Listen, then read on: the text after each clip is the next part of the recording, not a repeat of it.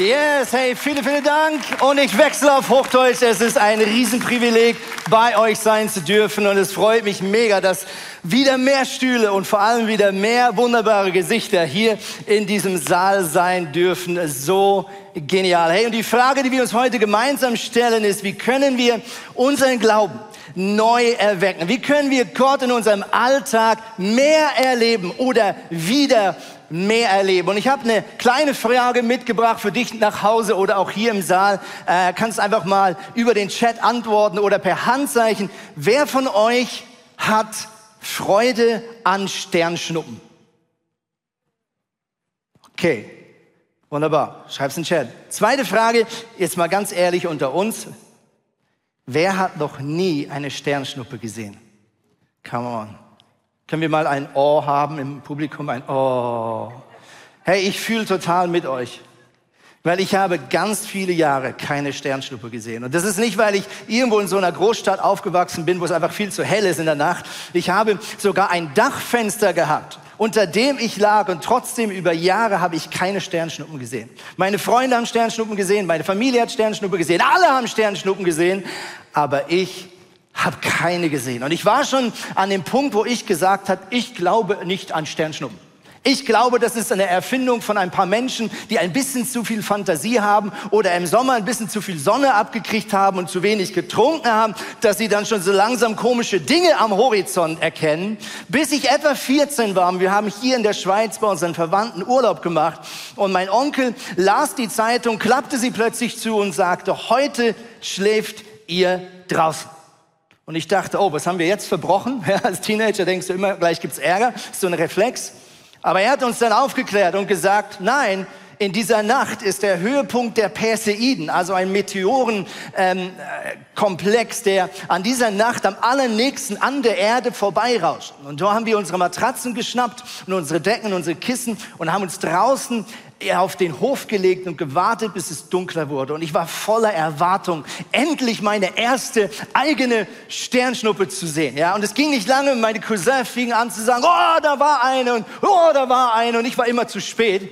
Ja, und ich war schon richtig enttäuscht, fast schon verzweifelt, bis endlich der Moment kam, wo ich meine erste Sternschnuppe quer über den Himmel hab gesehen. Und ich weiß nicht, wer das kennt. In dem Moment, wo du einmal eine gesehen hast ja, und weißt, wie das aussieht, in dem Moment ist es deutlich leichter, eine zweite und eine dritte Sternschnuppe zu sehen. Und genauso ging es mir in dieser Nacht. Ich habe zum Schluss 47 oder 48 Sternschnuppen gesehen. Es war eine Gänsehautnacht hoch drei. Und ganz ehrlich, wenn es darum geht, Gottes Handeln und Gottes Existenz in unserem Alltag wahrzunehmen, dann ist es ähnlich wie mit der Sternschnuppe.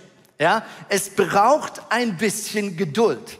Und vor allem braucht es auch Übung, dass wir diesen übernatürlichen Gott, diesen lebendigen Gott in unserem Alltag wahrnehmen. Vielleicht schaust du von zu Hause zu oder bist hier eingeladen worden und für dich ist die Idee, an einen Gott zu glauben, der tatsächlich lebendig und erlebbar ist, völlig was Neues. Da möchte ich dich ermutigen und einladen, dich einfach mal darauf einzulassen, deine Augen über das Sichtbare hinauszuheben und zu wagen. Hey Gott, wenn es dich wirklich gibt, dann bitte ich dich, dass ich anfange, dich in meinem Alltag zu hören und zu sehen. In Jeremia 29, 12 bis 14 heißt es, wenn ihr zu mir ruft, dann werde ich euch antworten. Und wenn ihr zu mir betet, dann will ich euch erhören. Und wenn ihr mich sucht, werdet ihr mich finden. Was für ein krasses Versprechen an jeden von uns, egal ob du schon lange mit Gott unterwegs bist oder die ganze Idee von Gott ganz frisch ist. Gott sagt, wenn du nach mir rufst und wenn du nach mir Ausschau hältst und wenn du mit mir rechnest, dann werde ich mich früher oder später in deinem Alltag zeigen. Was für ein gutes und starkes Versprechen an dich und mich. Und meine Frage ist, wann hast du das letzte Mal Gottes Eingreifen erlebt in deinem Alltag? Wann hast du das letzte Mal erlebt, dass Gott in die Probleme, in die Stürme deines Lebens hineingeht und Dinge zum Besseren wendet. Ich habe oder wir haben heute so ein paar Schuhe mitgebracht und diese Schuhe, die stehen für mich so ein bisschen für verschiedene Beziehungsstatus. Jawohl, Status. Ich habe gestern Abend gegoogelt, das Plural von Status ist tatsächlich Status. Jetzt hast du schon was gelernt. Wusste ich nicht? Jetzt wissen wir es. Okay? Wir machen jetzt gleich eine Slido-Umfrage. Du kannst von zu Hause schon mal dein Handy zücken, auch hier im Saal. Wir werden gleich mal reinhören, mit welcher Art Schuh du dich so am meisten identifizieren kannst. Wir haben hier als erstes den Kinderschuh. Ja, und vielleicht sagst du, mein Glaube, der ist irgendwie so ein bisschen in den Kinderschuhen stecken geblieben. Ja, vielleicht bist du mit christlichen Gedankengut aufgewachsen oder deine Oma hat dich mit in die Kirche genommen, vielleicht bist du konformiert, vielleicht bist du als Baby getauft worden, aber so mit dem Erwachsenensein und äh, mit dem Großwerden hast du deiner Intelligenz und deiner Logik das letzte Wort gegeben. Vielleicht identifizierst du dich am ehesten mit so einem Ballettschuh und sagst, naja, Ballett das ist so was Exotisches, ja, das können nicht so viele und der Glaube an Gott, das ist so ein bisschen was für die leichtfüßigen oder leichtgläubigen Menschen, für die ist das gut, denen hilft das bestimmt ein bisschen weiter, aber ich so als bodenständiger Schweizer, Österreicher oder Deutscher brauche sowas nicht. Vielleicht aber sagst du auch, ich bin so ein Birkenstock-Christ. Und jetzt muss ich kurz ausholen. Für die, die unter 30 oder 35 Jahren alt sind, ich muss dir was sagen. Dieser Schuh ist ja seit ein paar Jahren ein absolutes Modeaccessoire und es ist super cool, damit rumzulaufen. Als dieser Schuh hergestellt wurde, das erste Mal, das ist wahrscheinlich etwa vor 35 Jahren, da war dieser Schuh nicht ein Modeaccessoire. Also Menschen, die Wert gelegt haben auf ihr Äußeres, sind nicht mit dieser Art Schuh aus dem Haus gegangen. Es waren vielmehr die, die eben nicht unbedingt sehr trendy und modern rumliefen. Und es gab damals so ein Wort für diesen Schuh. Man nannte diesen Schuh, als ich Teenager war, Jesuslatschen. Ja, warum? Weil unter anderem damals vielleicht auch Menschen, die an Gott glauben, nicht immer die waren, die bekannt waren für ein trendiges, modernes Aussehen. Also sagte man so, oh, guck mal, da läuft wieder einer rum in Jesus Latsch. Und ich weiß noch, wie meine Mutter mit 14 mir stolz meine ersten Birkenstockschuhe präsentierte. Und ich habe gesagt, Mama, was für eine Geldverschwendung. Nie im Leben werde ich mit diesen Schuhen aus dem Haus gehen. Ja? Und meine Mutter hat damals gesagt, mein Sohn, später wirst du es mir danken, dass dein Rücken nicht so kaputt ist. Aber ihr ahnt es schon, ich habe diese Schuhe nur zu Hause angehabt. Und ich habe mich gefragt, die Tatsache, dass Birkenstock plötzlich 35 Jahre später zu einem Trendschuh werden, ist vielleicht ein prophetisches Zeichen, dass der Glaube an Gott, an Gott zu vertrauen, seine Hoffnung in einen lebendigen Gott zu setzen, vielleicht der neue Trend Nummer eins ist in unserem Land. Wer ist dafür? Ich bin es. Come on. Vielleicht sagst du auch, mein Glaube, der ist so ein bisschen wie so ein Sonntagsschuh. Ja? Wie so ein Sonntagsschuh. Mit anderen Worten, am Sonntag bist du Christ und am Montag bist du wie alle anderen auch. Ja, der Montag, Sonntag, da, da machst du dich ready für die Kirche, du ziehst dich ein bisschen schöner an, du äh, legst äh, dein wunderbares Lächeln an, du bist ein bisschen netter zu deiner Frau oder zu deinem Ehemann, du bist plötzlich geduldig zu deinen Kindern, du schaust auch, dass ihre Haare schön sind, dass alle schön aussehen.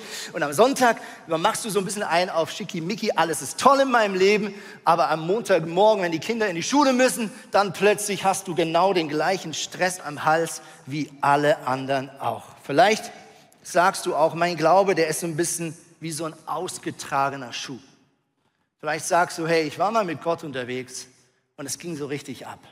Wir waren so richtig dicke Freunde und ich habe Gott so viel erlebt und ich war voller Leidenschaft und ich bin gerannt.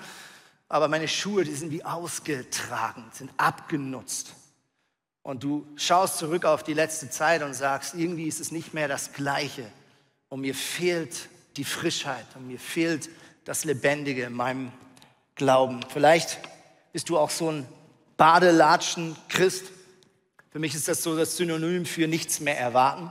Ich glaube, wenn man mit so Schuhen aus dem Haus geht, dann rechnest du nicht mit einem Abenteuer. Ja? Mit anderen Worten, du sagst so, hey, besser nichts erwarten und nicht enttäuscht werden. Ja? Deswegen erwarte ich gar nicht, dass Gott irgendwas wirklich Gutes tut in meinem Leben.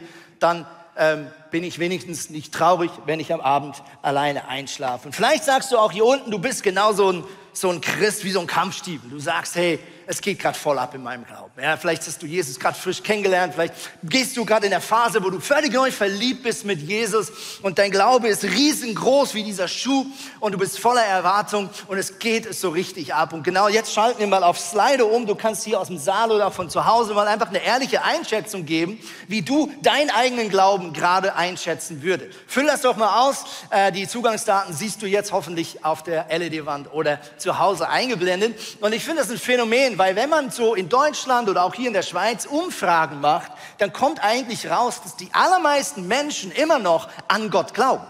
Also an die Idee eines Gottes, der da irgendwo ist, das tun die meisten. Aber der Prozentsatz, der sagt, dieser, dieser, dieser, dieser Glaube an diesen lebendigen Gott, der, der hat dramatische Konsequenzen darauf, wie ich mein Leben gestalte, der ist dann doch deutlich kleiner. Also schauen wir mal rein, was so rauskommt. Ausgetragene Schuhe 32 Prozent. Der Stiefel fast gleich hoch 27 Prozent. Jesus latschen. Wir sehen hier die Ergebnisse. Und ich merke und ahne, dass genau das ist. Es gibt manch einer, der sagt, ich blicke zurück auf gute Zeiten, aber ich sehne mich auch zurück nach guten Zeiten. Und mein Glaube fehlt momentan die Frischheit. Und genau dieser Frage wollen wir die nächsten Minuten nachgehen. Die Frage ist ja, warum sehen wir vermeintlich Gottes Handeln und Eingriff nicht so oft im Alltag? Vermeintlich, scheinbar. Warum sehen wir Gott scheinbar oft nicht in unserem Alltag eingreifen. Ich habe mal so drei mögliche Gründe mitgebracht. Der erste ist, ich glaube, es liegt oft daran, dass wir nicht wirklich damit rechnen. Ja, also wir glauben schon irgendwie und wir sagen auch am Sonntag, oh Jesus, hilf uns und komm und, ne, und so weiter. Aber wenn wir ehrlich sind, wenn wir am Montagmorgen in den Alltag zurückgehen, da plötzlich rechnen wir nicht wirklich damit, dass Gott jetzt was Übernatürliches tut. Ja, ich habe letztens auf YouTube so eine Folge gesehen, wo ein sehr bekannter US-Schauspieler sich an eine ganz normale Supermarktkasse gesetzt hat, um dort zu arbeiten. Und er hat sich nicht sonderlich verstellt, er hatte die gleiche Frisur, einfach nur die Kleider dieser Supermarktkette. Und ihr ahnt es schon, fast keiner hat ihn erkannt. Ja, fast keiner hat ihn erkannt. Warum? Weil man nicht damit rechnet, dass dieser berühmte Schauspieler an dieser Kasse sitzt. Ja, und ich glaube, oft ist es ein Problem, dass wir Gottes Eingreifen nicht merken und nicht wahrnehmen, weil wir nicht damit rechnen, dass dieser allmächtige Gott in so einfachen alltäglichen Dingen in unserem Leben eingreifen könnte oder wollte. Zweitens, ich glaube, wir nehmen deswegen Gottes Eingreifen oft nicht wahr ist, weil wir gar nicht wissen, nach was wir eigentlich genau Ausschau halten sollen. Ja, das bringt uns ein bisschen zurück zu der Sternschnuppengeschichte. Ich hatte später das Privileg, meiner Frau beizubringen, wie man Sternschnuppen sieht. Und sie hatte eine ähnliche Enttäuschung wie ich, nämlich sie hat noch nie eine Sternschnuppe gesehen. Und ich habe fast die Krise gekriegt, weil sie hat so schnell aufgegeben. Ja, sie hat kurz hochgeguckt, äh, ich wusste ich sehe keins. Und ich sage, guck doch erstmal, ne, ich sehe eh keinen. Ja? Oder andersrum, sie hat irgendwann auch gemerkt, als sie dann die erste gesehen hat, dass sie eine ganz andere Vorstellung hatte. Und das bringt uns zu unserem dritten Problem. Ich glaube, wir erleben oder nehmen Gottes Eingreifen oft nicht wahr, weil wir eine viel zu starre Vorstellung haben, wie es denn auszusehen hat, wenn Gott kommt. Ja, du hast eine gewisse Definition, du betest für eine Gebetserhörung, du sagst, Gott, du musst jetzt das und dieses machen und wenn es dann offensichtlich oder scheinbar nicht passiert, sagst du, okay, Gott, Gott ist nicht da oder Gott mag mich nicht oder Gott ist nicht zuverlässig oder wie auch immer. Ja, das Volk Israel hat über Jahrzehnte und Jahrhunderte gewusst, dass irgendwann Jesus, der Sohn Gottes, als Messias auf diese Erde kommen wird.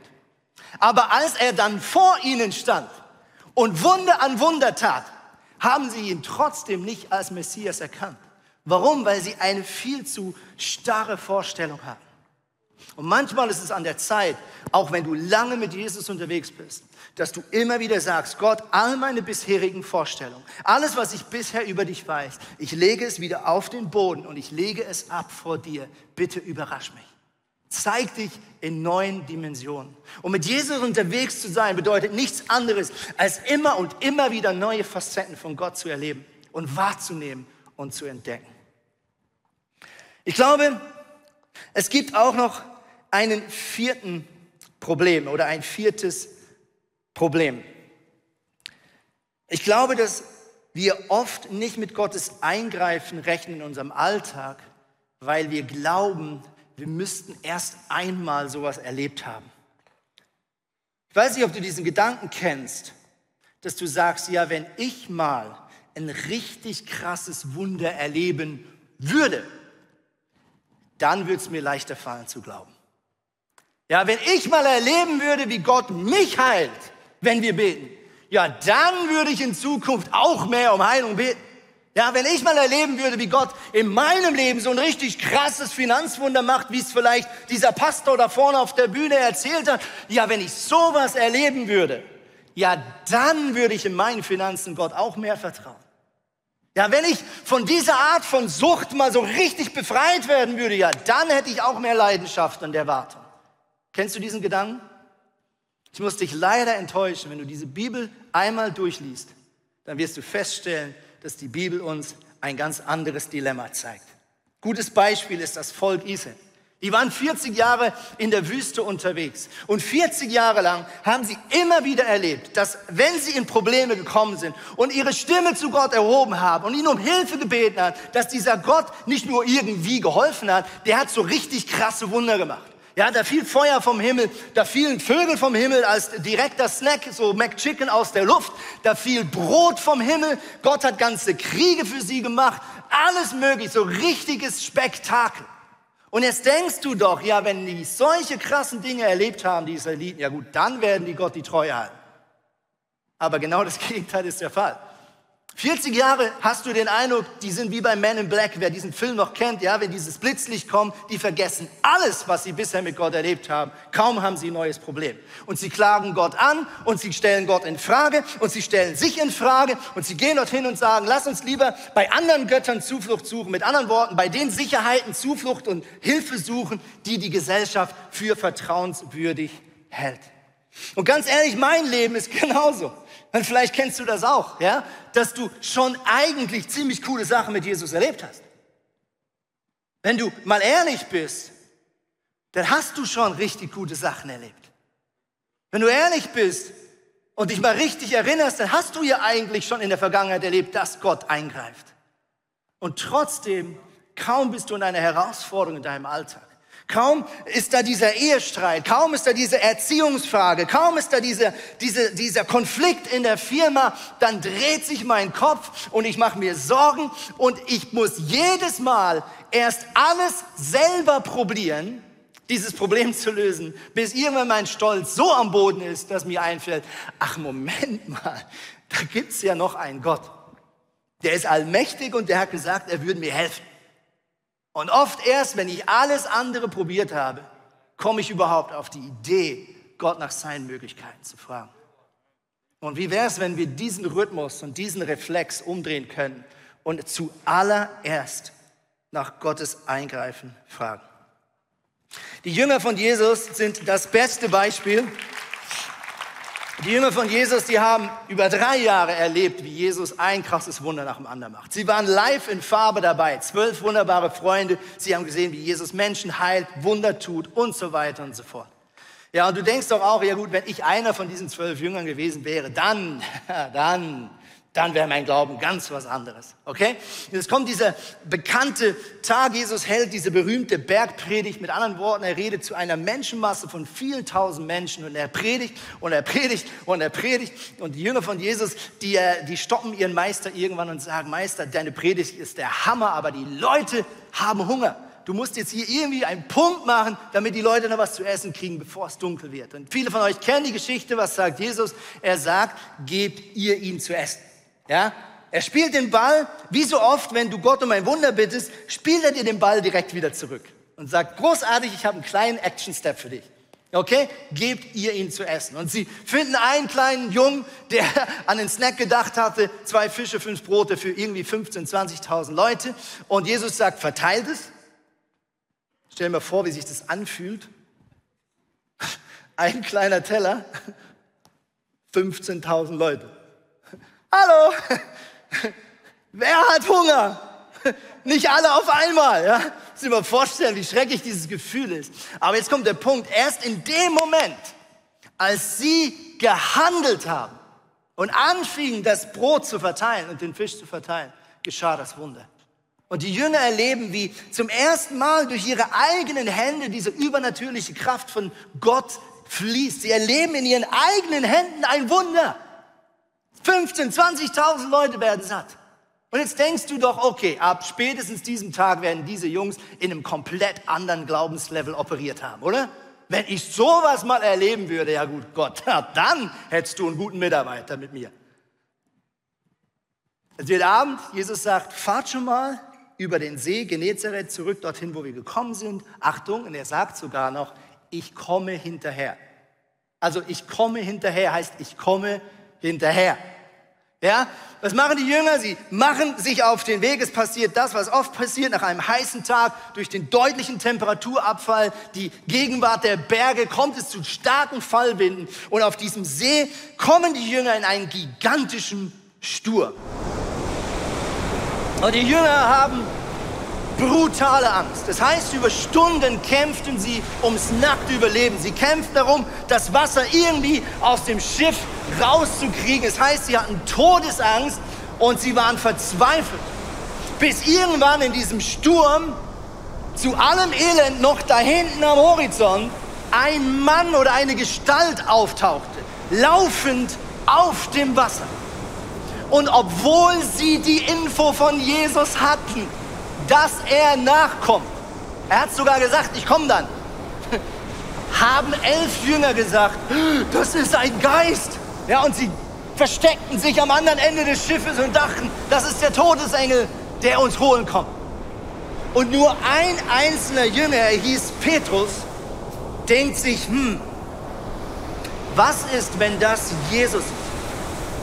Was ist, wenn diese Gestalt Jesus ist? Was ist, wenn dieser ganze Sturm eigentlich eine Chance ist, dass Jesus übernatürlich in meinen Alltag eingreifen kann? Und während elf Jünger gesagt haben, Geist, sagt Petrus, Jesus.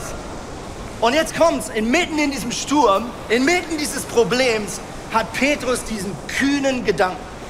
Und ganz ehrlich, oft, wenn Gott in dein Leben eingreifen möchte und übernatürlich etwas tun möchte durch dich, dann ist das dieser kühne Gedanke, der aus dem Nichts kommt, wo du denkst, das ist absolut bescheuert.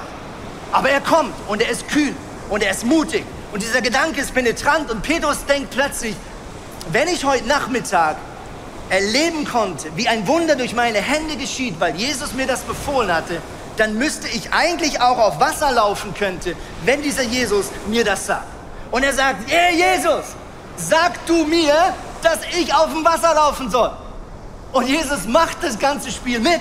Und viele von euch kennen die Geschichte. Petrus muss diesen Schritt auf dieses Wasser machen. Ich wette, er hat gezittert. Ich wette, die Jünger haben gezittert. Aber plötzlich, in dem Moment, wo er die Sicherheit seines Boots verlässt und sich in die Hände von Jesus begibt, geschieht das Wunder. Und er läuft ein paar Meter auf dem Wasser und ich weiß nicht, was er genau falsch macht. Offensichtlich dreht er sich um und fängt an, seine Jünger ein bisschen zu ärgern. Offensichtlich fängt er an, in andere Richtung zu schauen. Er schaut nicht mehr auf den, der ihn gerufen hat. Und in dem Moment kommt seine Logik zurück. Kommt seine Logik zurück. Er sieht die Wellen, er bekommt die Angst und was passiert. In dem Moment, wo sein Blick von Jesus wegkommt, ist das Wunder vorbei. Und er versinkt in den Wellen, er ruft nach Jesus, Jesus ergreift seine Hand und sie gehen gemeinsam zurück ins Boot. Und was ich so verrückt finde, ist der folgende Satz. Als Jesus wieder mit Petrus im Boot ist, sagt er folgendes. Du hast nicht viel Glauben, Petrus. Warum hast du gezweifelt?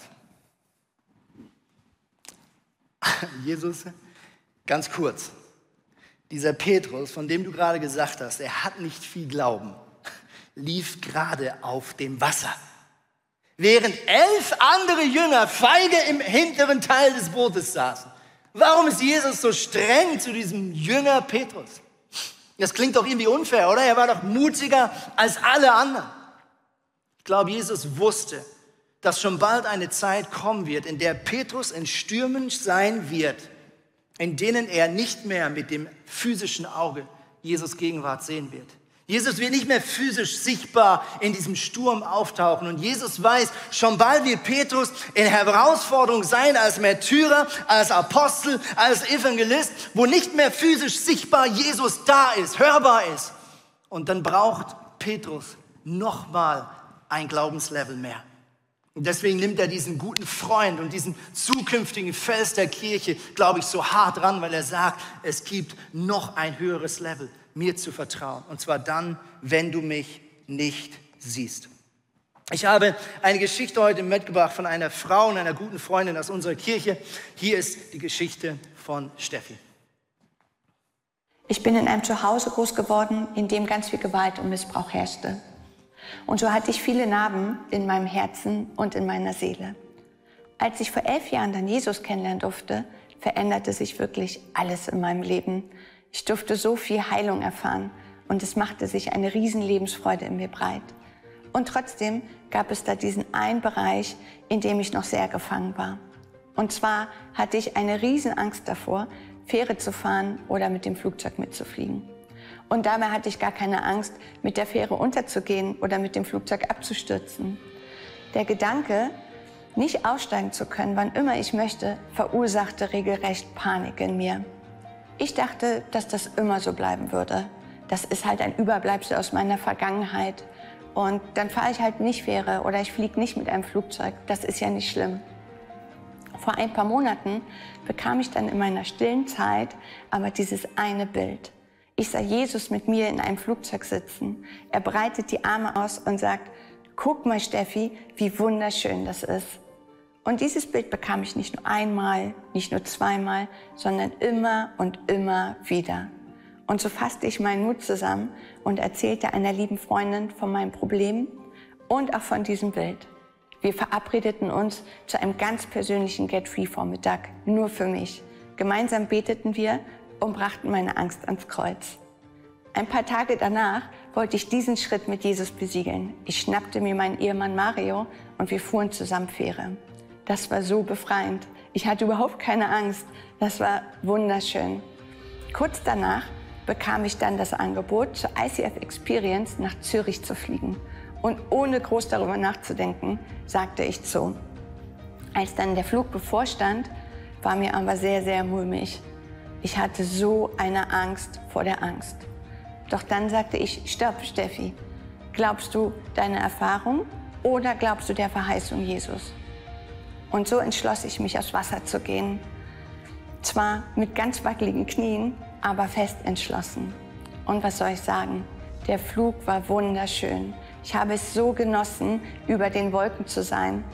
Und auch der Rückflug, er war so entspannt als wäre die Angst nie da gewesen in meinem Leben. Und ich bin so, so dankbar dafür. Hey, so cool, oder? Ich hatte, ich hatte das Privileg, neben Steffi zu sitzen auf diesem Flug. Und was mich so fasziniert an dieser Geschichte, das Wunder kam in dem Moment, als wirklich das Flugzeug abgehoben hat, nicht früher.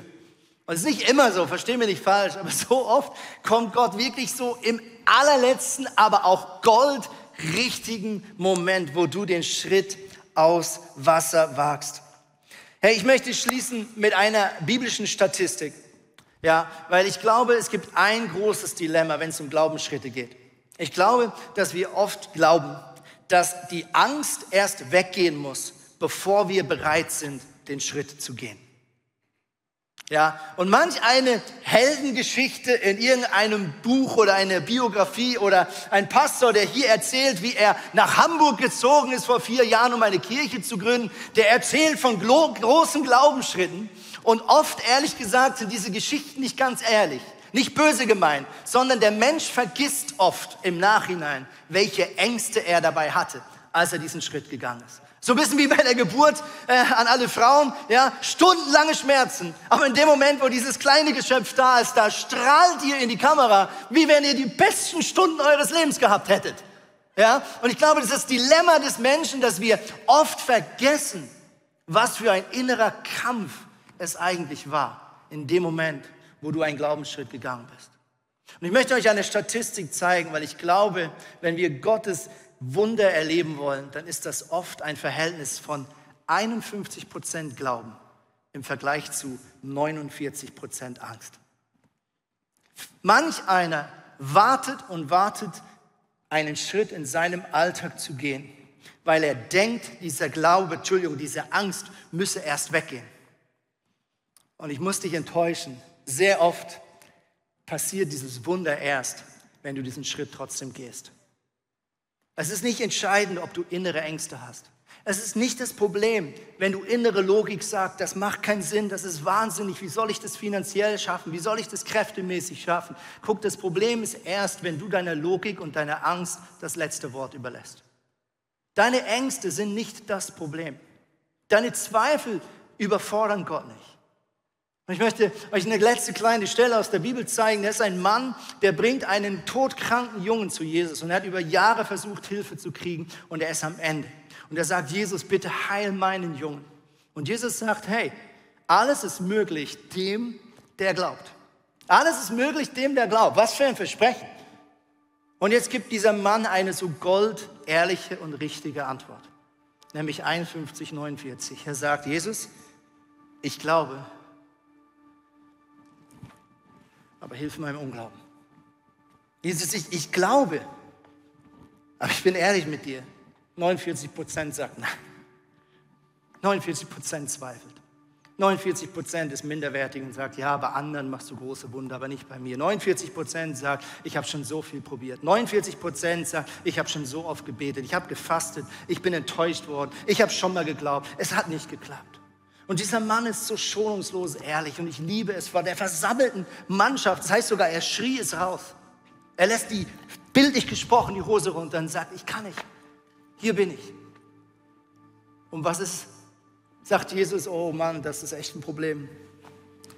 Da kann ich dir jetzt leider auch nicht helfen. Diese 49 Prozent, das ist eine Überforderung für mich. Nein, Jesus heilt diesen Jungen. Jesus kommt klar mit deinen 49 Prozent. Und er sagt, mach's trotzdem. Trau dich. Geh diesen Schritt. Schau, Wunder passieren meistens außerhalb unserer Komfortzone. Wunder passieren meistens, nicht immer, aber meistens außerhalb unserer Komfortzone. Und es ist nicht, weil Gott uns diese Komfortzone nicht gönnen würde, sondern ich glaube, Gott weiß, dass etwas anderes wichtiger ist. Manchmal muss Gott unsere Komfortzone opfern, damit unser Herz an seinem Herz bleibt. Und so oft lässt Gott Stürme in meinem Leben zu. Wahrscheinlich mit schwerem Herzen, weil er weiß, dass ich sonst wieder in meinen Rhythmus verfalle, wo ich mit meinen eigenen Möglichkeiten durchs Leben gehe, anstatt ihn ans Werk zu lassen.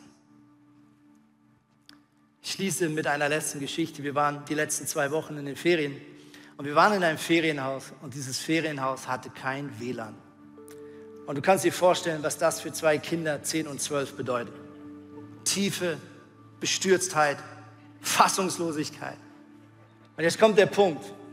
Ich war der Hotspot. Ich hatte Datenvolumen. Mit anderen Worten, noch nie sind meine Kinder so dermaßen konsequent in meiner Nähe geblieben. Ich konnte auf Klo gehen und meine Kinder standen auf und kamen hinterher. Ich konnte auf die Terrasse gehen und meine Kinder sagen, wir kommen mit. Ich konnte wandern gehen und meine Kinder sagen, wir gehen auch wandern. Hauptsache, unser WLAN stürzt nicht ab. Und mich hat dieses Bild so fasziniert, weil ich glaube, wenn uns das gelingt, dass wir so konsequent in der Nähe von Jesus bleiben, egal wo er lang geht, sagen, nein, nein, ich, ich bleib immer an deinen Fersen. Ich bin immer da, wo du bist. Das, was dich gedanklich beschäftigt, das soll mich beschäftigen. Das, was dir wichtig ist, das soll mir wichtig sein. Ich glaube, wenn wir das tun, liebe Freunde, dann werden wir Gottes Wunder in unserem Alltag erleben. Aber es braucht den Schritt aufs Wasser. Und für uns als Familie vor vier Jahren nach Hamburg zu ziehen, das war einer so ein Glaubensschritt. Aber verstehst du, es gibt manchmal so viel wichtigere Glaubensschritte, unauffällige Glaubensschritte, die so einen wichtigen Unterschied machen. Vielleicht fordert Gott dich heute heraus, dich endlich bei einer Person zu entschuldigen, Vielleicht fordert dich heute Gott heraus, endlich ehrlich zu werden mit deiner Ehepartnerin, mit deinem Ehepartner. Vielleicht fordert dich Gott heraus, endlich diesen Schritt zu gehen in deiner Karriere, den du schon lange mit dir rumschleppst. Vielleicht fordert Gott dich heute heraus, endlich finanziell das zu tun, was du schon länger spürst, dass du es tun solltest. Vielleicht erinnert Gott dich heute an einen Traum, den er dir schon lange aufs Herz gelegt hat. Komm, wir stehen auf gemeinsam, egal ob zu Hause oder hier im Saal. Und Jesus, wir tauchen jetzt ganz bewusst ein nochmal in deine Gegenwart und wissen, dass du schon die ganze Zeit da bist. Aber wir machen uns bewusst, dass wir vor dir stehen, dass du uns kennst. Ich danke dir, Jesus, dass du unsere 49 Prozent kennst und dass sie dir keine Angst machen. Jesus, ich danke dir, dass du die Angst überwunden hast. Und diese Überwindungskraft, das sagst du in der Bibel, das ist die gleiche Kraft, die in uns jetzt wirkt, wenn wir den Heiligen Geist haben. Mit anderen Worten, die gleiche Angst, die dich befähigt hat, deine Ängste an diesem Tag von Golgatha zu überwinden, diese gleiche Kraft lebt in uns. Und ich danke dir, Jesus, dass deine Stimme und dein Wort mehr Gewicht hat als unsere Ängste, als unsere Zweifel, als unsere Erfahrung. Und ich möchte deswegen einen kurzen Moment in dieser Stille bleiben. Und ich bitte dich, dass du jetzt zwei Fragen stellst, ganz praktisch, egal ob zu Hause oder hier im Saal. Erstens, ich bitte dich, dass du Jesus jetzt fragst, was ist mein Schritt aufs Wasser? Und dann achte mal darauf, was der erste Gedanke ist, der kommt. Es ist egal, ob der spektakulär groß ist oder was ganz Kleines. Nimm es und handle. Und das Zweite, was ich dich bitte, dass du Jesus jetzt fragst, ist, was ist mein Boot? Was verkörpert mein Boot? Was hindert mich? Und dann sag Jesus, dass er die Kraft dieses Bootes zerstören soll. Was ist dein Schritt aufs Wasser und was ist das Boot? Lass uns einen kurzen Moment jetzt mit Gott kommunizieren.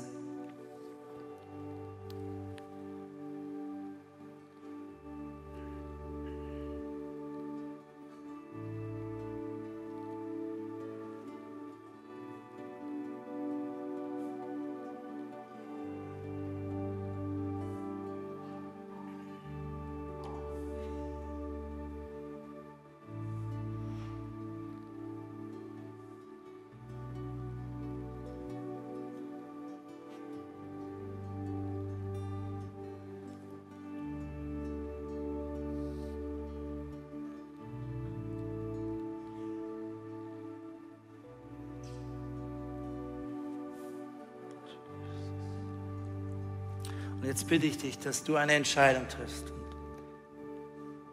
Und wenn du zu Hause vielleicht als Familie das schaust, könnt ihr auch kurz darüber reden oder du flüsterst es deiner Partnerin, Partner kurz ins Ohr neben dir. Aber mach einen Schritt fest mit Jesus. Treff eine klare Entscheidung, was du tun möchtest und was du tun wirst.